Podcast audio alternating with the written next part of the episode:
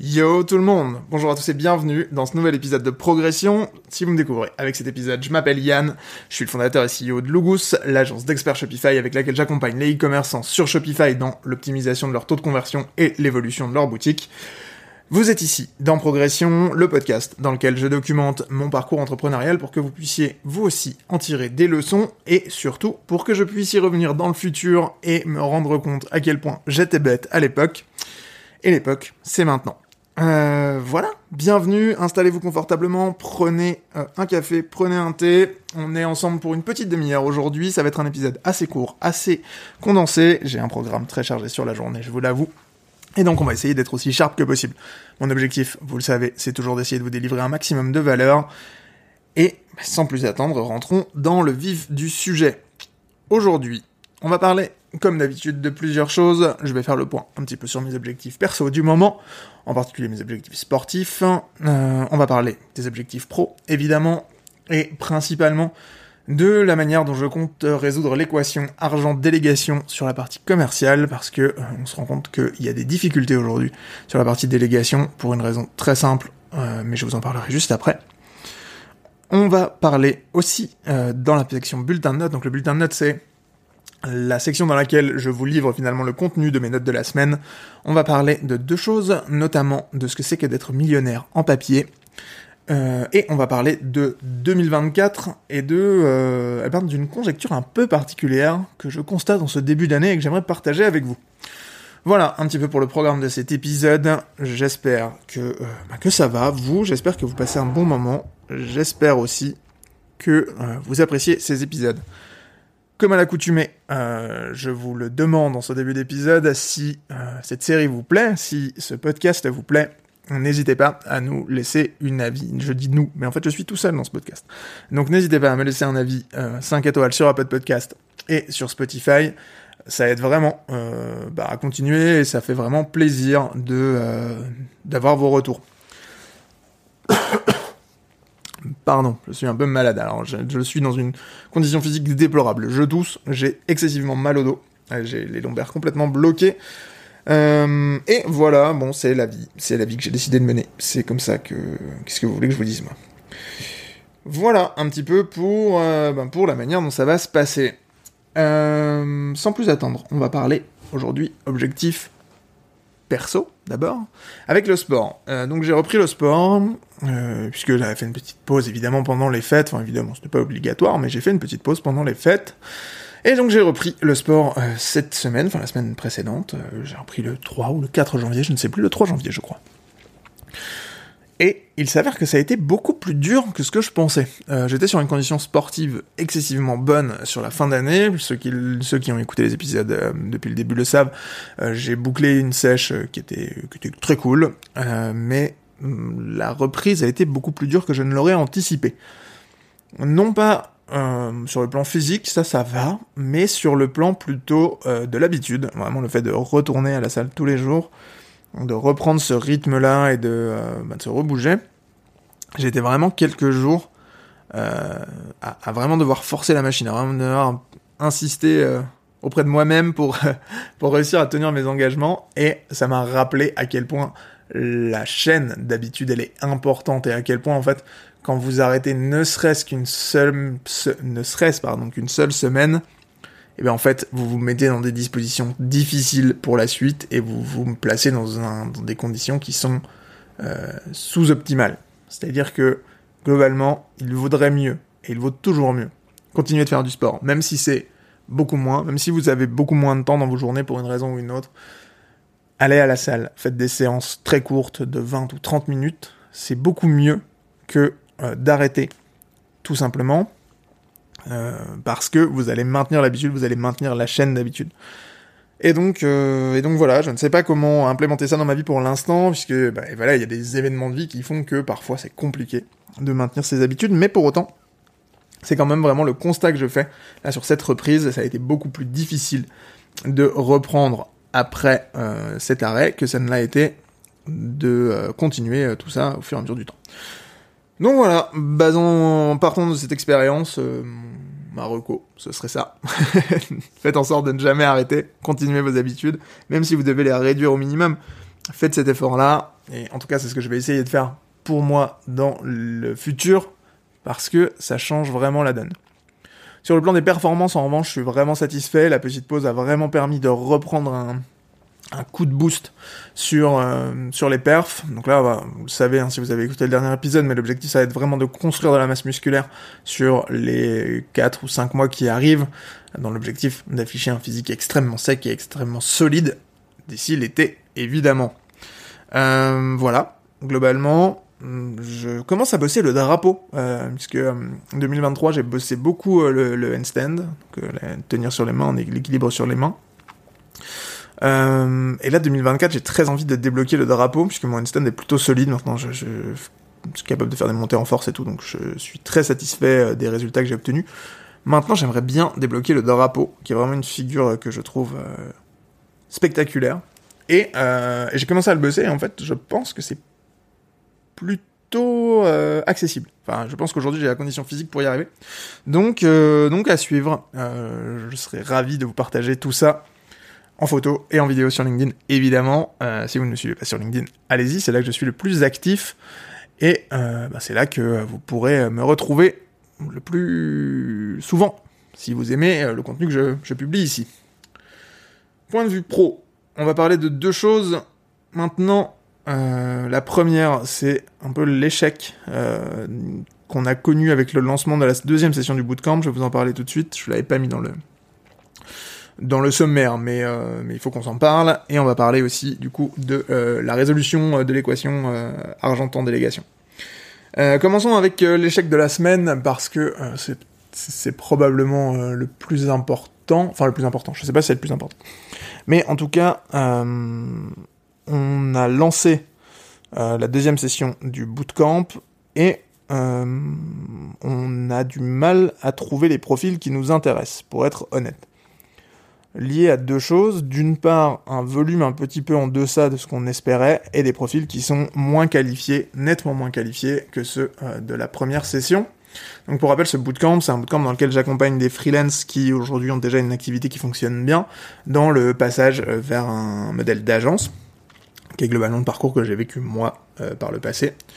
Et, euh, et donc voilà, on l'a lancé en fin d'année dernière avec une première session qui s'est excessivement bien passée, qui a été vraiment un challenge sur la fin d'année, mais que j'ai vraiment adoré relever. Euh, et pour autant, cette deuxième session est un petit peu déceptive.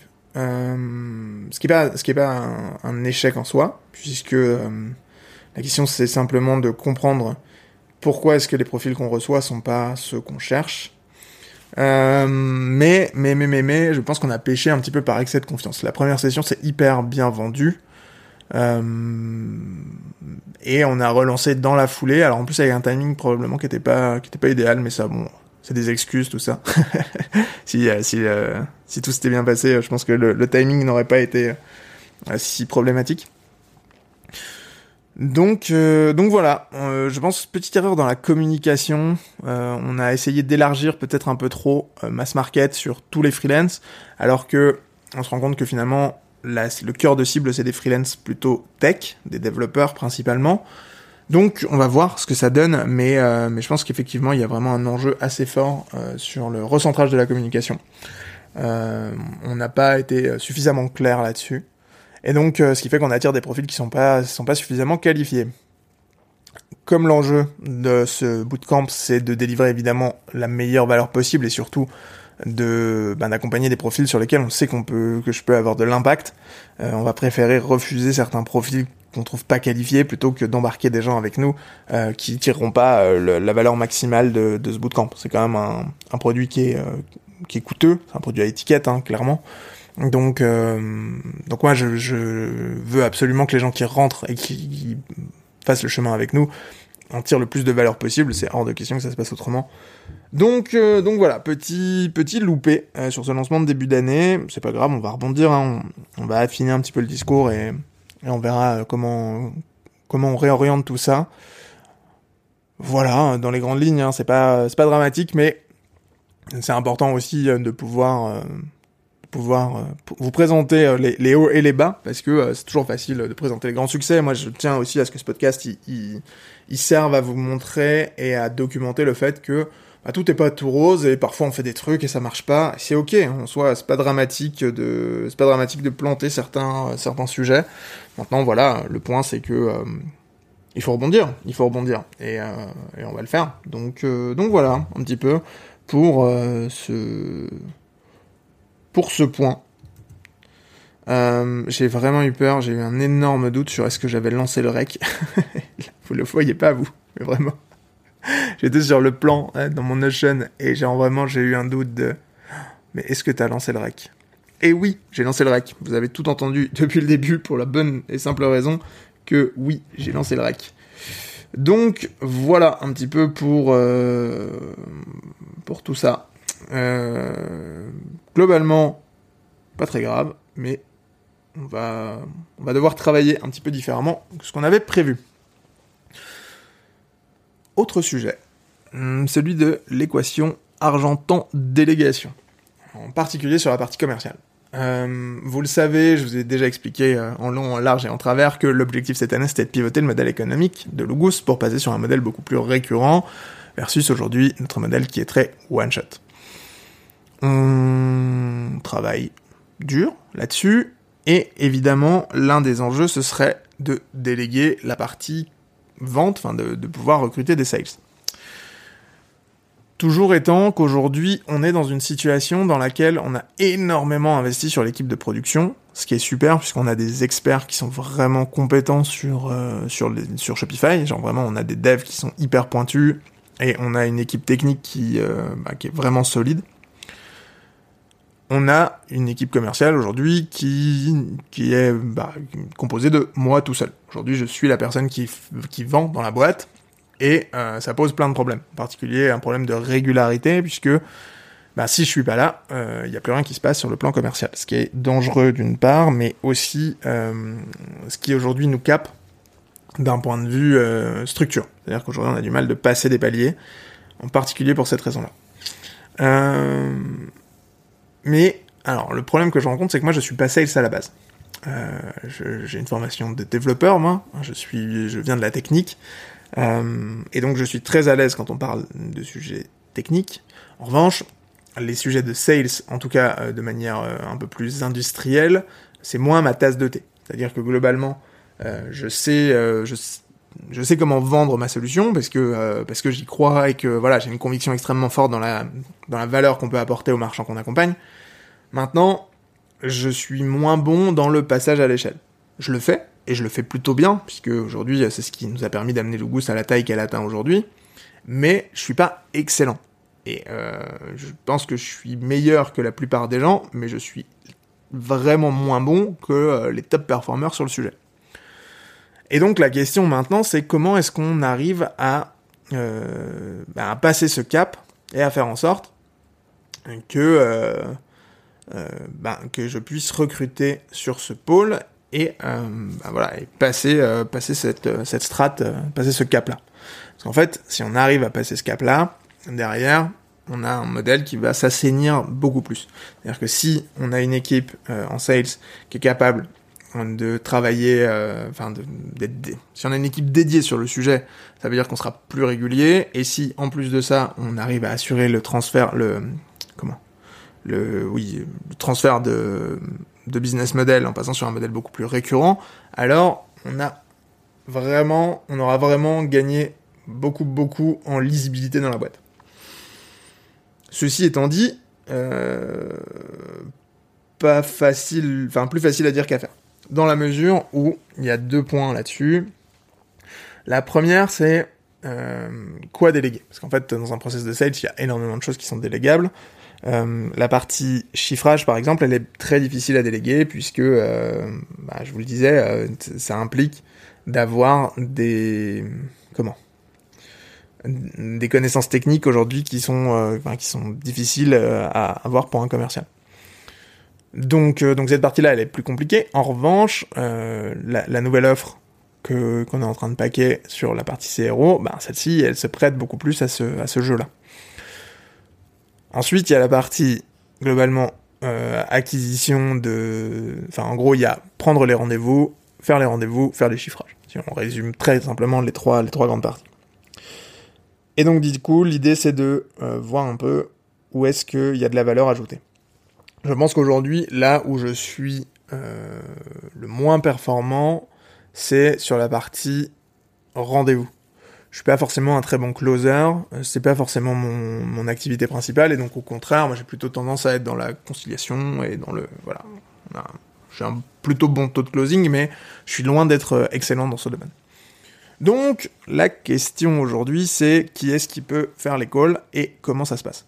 Et donc du coup, le point de départ de tout ça, c'est ok, si demain je veux recruter quelqu'un pour, euh, bah, pour faire les calls, il faut qu'il ait suffisamment de calls pour ben, pour être booké euh, full time quoi. Et donc on en vient à euh, comment est-ce qu'on fait pour remplir un agenda de call en permanence quoi, de manière evergreen et de faire en sorte qu'il y ait des leads entrants qui bookent des calls en permanence. Et donc ça, c'est un vaste sujet, hein, évidemment. c'est pas un sujet qu'on va craquer. C'est pas un sujet sur lequel je peux vous faire une masterclass là en 5 minutes. Ça demanderait beaucoup plus de temps que ça.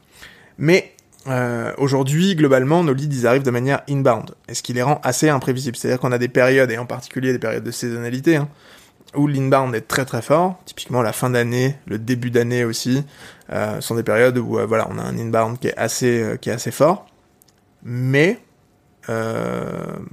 mais bah, c'est difficile à piloter, évidemment, puisque du coup, on subit ces leads plus qu'on ne les plus qu'on ne les contrôle. Euh, ce qui est très bien, hein, en soi, ça nous permet d'assurer du business et de continuer à croître. Mais ça rend pas les choses hyper, euh, hyper fluides. Donc, l'enjeu, ça va être de mettre en place des mini tunnels de vente, des tunnels de vente finalement, euh, dans lesquels on va faire rentrer un maximum de clients potentiels, de prospects potentiels.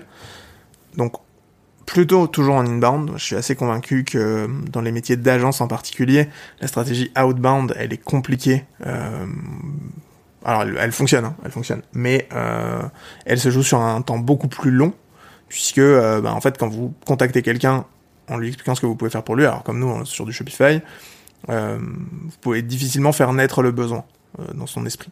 La CRO a cet avantage-là aussi. Hein. Encore une fois, je pense que notre notre euh, comment notre offre CRO va résoudre pas mal des, points que j'évoque aujourd'hui, mais euh, voilà, je pense que ça va être un, des, un des sujets qu'il faudra craquer. Et donc pour ça, je suis en train de travailler effectivement sur des séquences euh, evergreen d'emails associés à du lead magnet et associés en fait à tout ce qui fait un bon tunnel de vente. Et c'est hyper intéressant, c'est un exercice que je connais pas, les tunnels de vente, et qui, je pense, peuvent être vraiment s'ils sont maîtrisés, très très efficaces. Et donc, euh, ben donc on va voir parce que là du coup on a paqué des premiers, on a paqué un premier produit pour euh, se roder un peu la main, un service d'optimisation du temps de chargement euh, qu'on délivre en fait pour nos clients aujourd'hui, mais qu'on n'a jamais pris le temps de structurer comme un service complet, enfin comme un comme une offre complète. Donc ça, je viens de le, enfin je suis en train de travailler dessus en parallèle du reste. Et donc on a une première séquence, un premier tunnel qui va partir la semaine prochaine. Et donc euh, je suis hyper hypé, je trouve que c'est hyper cool, c'est hyper stimulant. C'est vraiment une, euh, une, autre façon de voir les choses, c'est quelque chose qui est beaucoup plus durable. C'est-à-dire que jusqu'ici, quand on faisait des efforts commerciaux, c'était des efforts assez euh, ben, one-shot, hein, comme les missions qu'on vend finalement. On avait une approche assez... assez ouais assez one shot de tout notre business et on est en train vraiment je suis en train en particulier, de vraiment essayer de twister ça pour lui donner une, une structure qui soit beaucoup plus pérenne et beaucoup plus euh, récurrente à tous les niveaux. C'est-à-dire faire en sorte que chaque action qu'on met en place euh, prenne de la valeur dans le temps.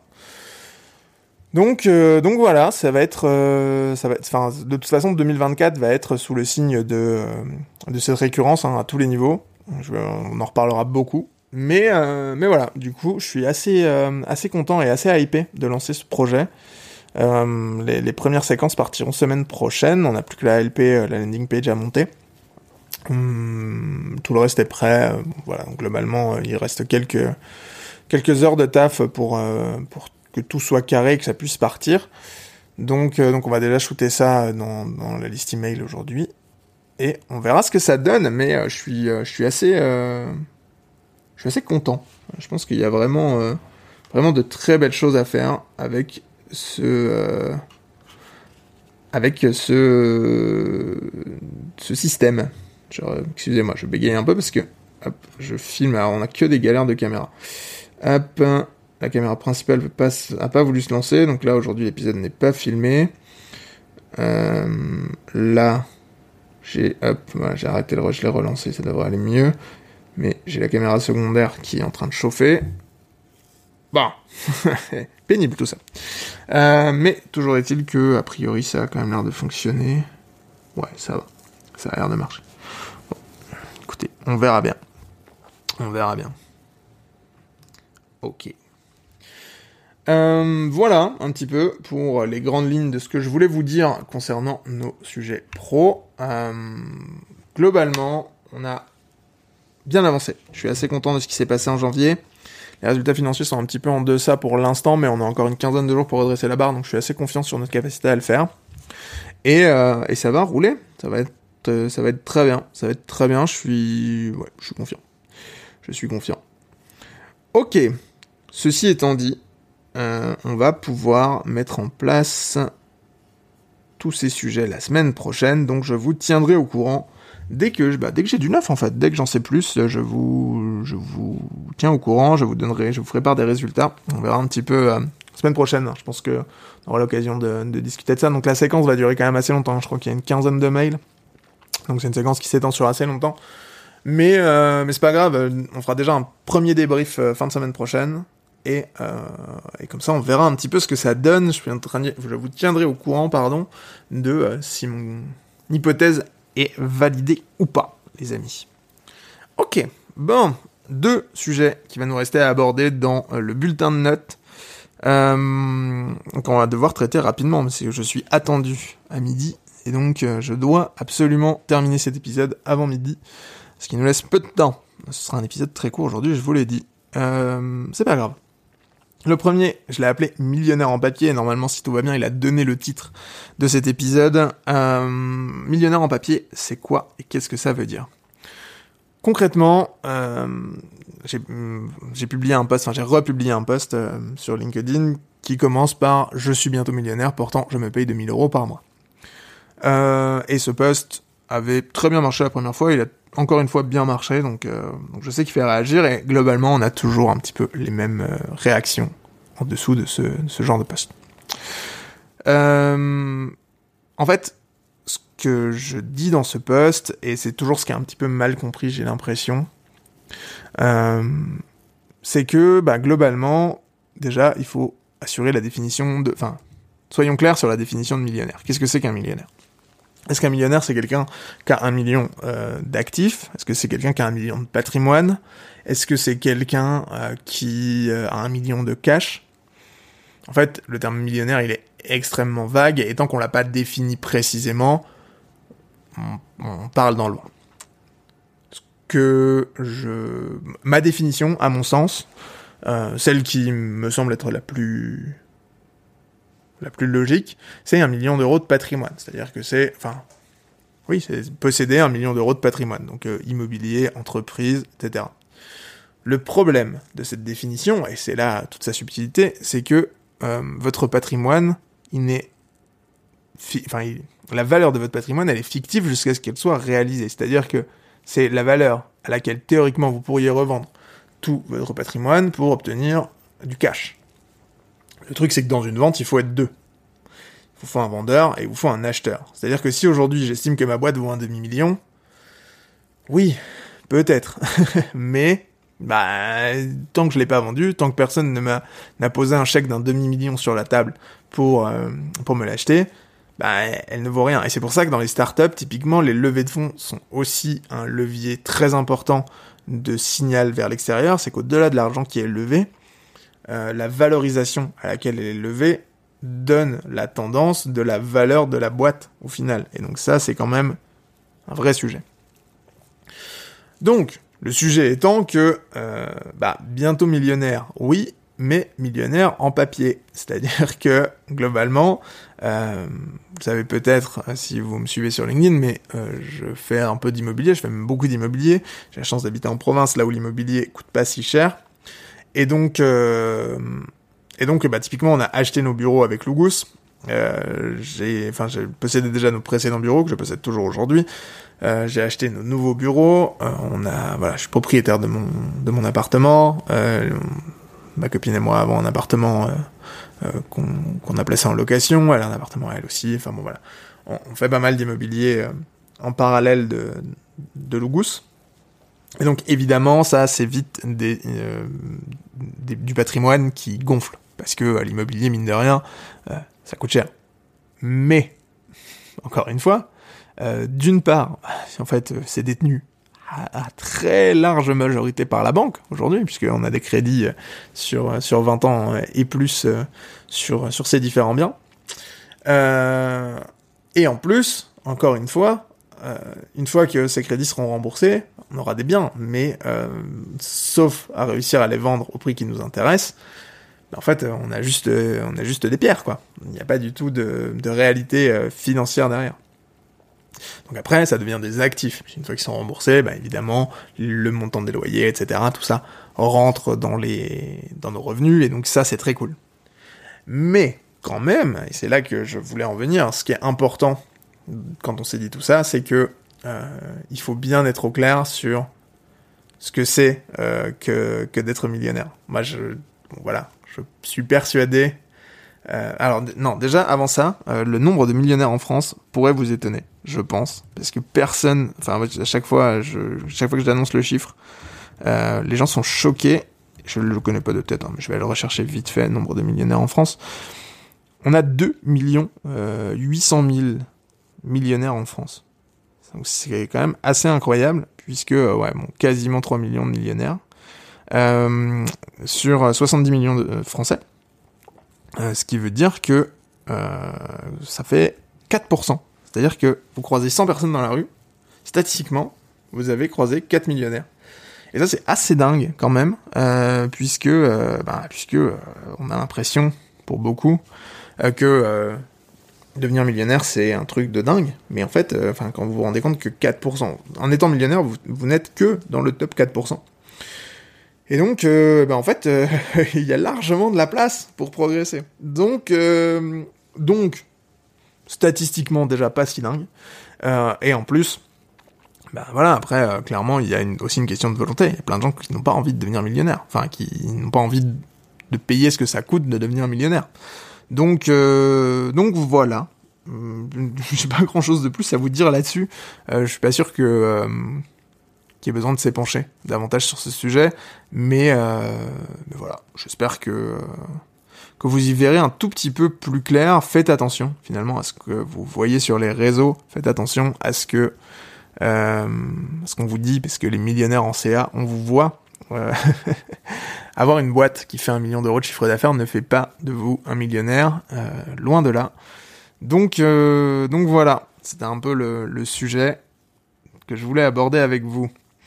Et puis, on va parler, pour clôturer cet épisode, de 2024 et de la tournure que prend 2024 sur le plan de la conjecture, conjoncture, conjecture, sur le plan de, ce à quoi ça ressemble 2024 euh, d'un point de vue financier. J'ai le sentiment que vraiment il y a une. Alors, j'ai pas du tout eu le temps de, creuser la question à l'échelle nationale, mais j'ai le feeling d'une d'une baisse de la consommation et des dépenses de manière globale à tous les niveaux. Euh, et c'est un ressenti que j'ai, alors que pour l'instant, encore une fois, hein, je ne corrèle absolument pas avec, euh, avec aucun chiffre, c'est vraiment un truc au feeling, mais euh, il y a plein de, en fait, il y a plein de petits signaux qui me font euh, qui me font dire que j'ai l'impression vraiment que le, le, le, niveau de dépense, le pouvoir d'achat, la consommation se rétracte très très fort. Euh, D'abord, il y a eu Noël. J'ai été vraiment particulièrement euh, choqué cette année de voir assez peu de monde dans les magasins, même en période euh, très proche de Noël. Je trouvais vraiment que les, les rues étaient désertes, que l'effervescence habituelle de, de Noël dans les dans les magasins et, et dans, dans, la ville où j'habite était assez euh, assez calme. Enfin, c'était vraiment très calme. Euh, et puis et puis et puis ce qui, ce qui vraiment m'a fait m'interroger, c'est une discussion que j'ai eue avec l'un de nos clients euh, qui, est, horloger de luxe, la, marque Pékinier, et qui me disait que euh, ils ont des fournisseurs qui habituellement euh, fournissent voilà des grandes marques de luxe, de marque Piguet, Rolex, enfin toutes les, marques d'horlogerie de luxe auxquelles vous pouvez penser. Et donc qui d'habitude ont des délais d'attente sur les commandes, ces fournisseurs qui sont excessivement longs, qui peuvent aller au-delà même de l'année et qui, en ce moment, sont capables de livrer genre excessivement rapidement, de l'ordre de 2-3 mois, euh, ce qui est du jamais vu a priori pour, pour ces fournisseurs. Et donc ça, je trouve que c'est quand même un signal qui est assez fort euh, sur le bah, sur le, niveau de consommation euh, actuel. C'est-à-dire que si les montres de luxe euh, commencent à ralentir, ça veut dire quand même que, euh, que clairement il y a beaucoup moins de d'argent euh, en, en, circulation. Alors je, encore une fois, c'est un ressenti. Si le, le fait que euh, typiquement euh, on, on, on, voit une baisse des d'activités qui sont des activités de pure spéculation. Typiquement, je pense à euh, bah, KikiKix par exemple, qui est une une boîte qui revend des sneakers de seconde main euh, qui a fermé. Alors je sais pas s'ils sont déjà fermés ou s'ils vont fermer, mais euh, mais en tout cas voilà, c'est fait. Euh, et euh, et même sur StockX, qui est un peu la, référence euh, de en termes de, de, seconde main sur ce genre de produit. le l'effervescence, le, fait que il y, y, a eu une époque où vraiment les, les paires de sneakers sortaient euh, en drop, étaient rachetés très rapidement, revendus sur ces sites à prix d'or. Et en fait, même ça, ça commence à se tarir avec vraiment, j'ai vraiment le sentiment que euh, qu'on revient sur des choses un peu plus essentielles et qu'il y a moins d'argent, moins de place à des dépenses vraiment euh, superficielles. Et, euh, et je sais pas si vous partagez ce feeling-là, ou si c'est juste moi qui me fais un film. C'est possible aussi, hein. encore une fois, je vous le dis, c'est un, un, pur truc empirique de, de constat un peu basique. Mais, euh, mais je serais curieux si vous avez, euh, enfin, je serais curieux d'échanger, curieux de savoir si vous avez des inputs un peu plus précis que les miens, parce que là vraiment c'est ressenti à chaud, c'est vraiment une réflexion euh, ce matin sous la douche. Euh, mais j'avais très envie de vous la partager parce que je m'interroge pas mal sur euh, l'année 2024 et sur ce qu'elle nous réserve, et en particulier sur le fait que ben que que c'est dans les crises que naissent les plus grandes opportunités donc s'il y a une crise en ce moment, la question c'est quelles sont les opportunités et comment les saisir. Et donc voilà, c'est ma, petite réflexion un petit peu là à chaud du week-end. Euh, donc si vous avez des inputs, n'hésitez pas, si vous avez envie d'en discuter, n'hésitez pas, vous pouvez me contacter sur LinkedIn, Yann Grosjean, Y-A-2-N, espace G-R-O-S-J-E-A-N, vous trouverez très facilement. Et puis voilà, globalement pour cet épisode, c'est un épisode assez court. Encore une fois, c'est pas l'épisode le plus construit, mais vous le savez, euh, on rush les 20 épisodes. L'objectif c'est donc évidemment de vous sortir un épisode par semaine pendant euh, tout le premier trimestre au minimum. Euh, si cet épisode vous a plu, si vous êtes arrivé jusqu'ici, bah, n'hésitez pas à me laisser un petit avis sur Apple Podcast, ça fait toujours plaisir, Apple Podcast ou Spotify évidemment. Mais bah, laissez-moi des avis sur Apple Podcast parce que pour le coup, on n'en a pas. C'est dingue. je ne comprends pas ce truc. On, on, a une dizaine d'avis, je crois, maintenant, un peu moins. Je, je m'enflamme, je crois qu'on a 7 avis sur euh, Spotify et zéro sur Apple Podcast. Donc les gens qui m'écoutent sur Apple Podcast, je vous vois, puisqu'il y a, y a des gens qui écoutent sur Apple Podcast. Ben juste euh, mettez des avis, soyez sympa. voilà. Bon, j'espère que cet épisode vous aura plu. Vous le savez, euh, un seul mantra avec ce podcast, tout est possible à qui rêve, ose, travaille et n'abandonne jamais. Je vous dis à bientôt pour une prochaine. Et ciao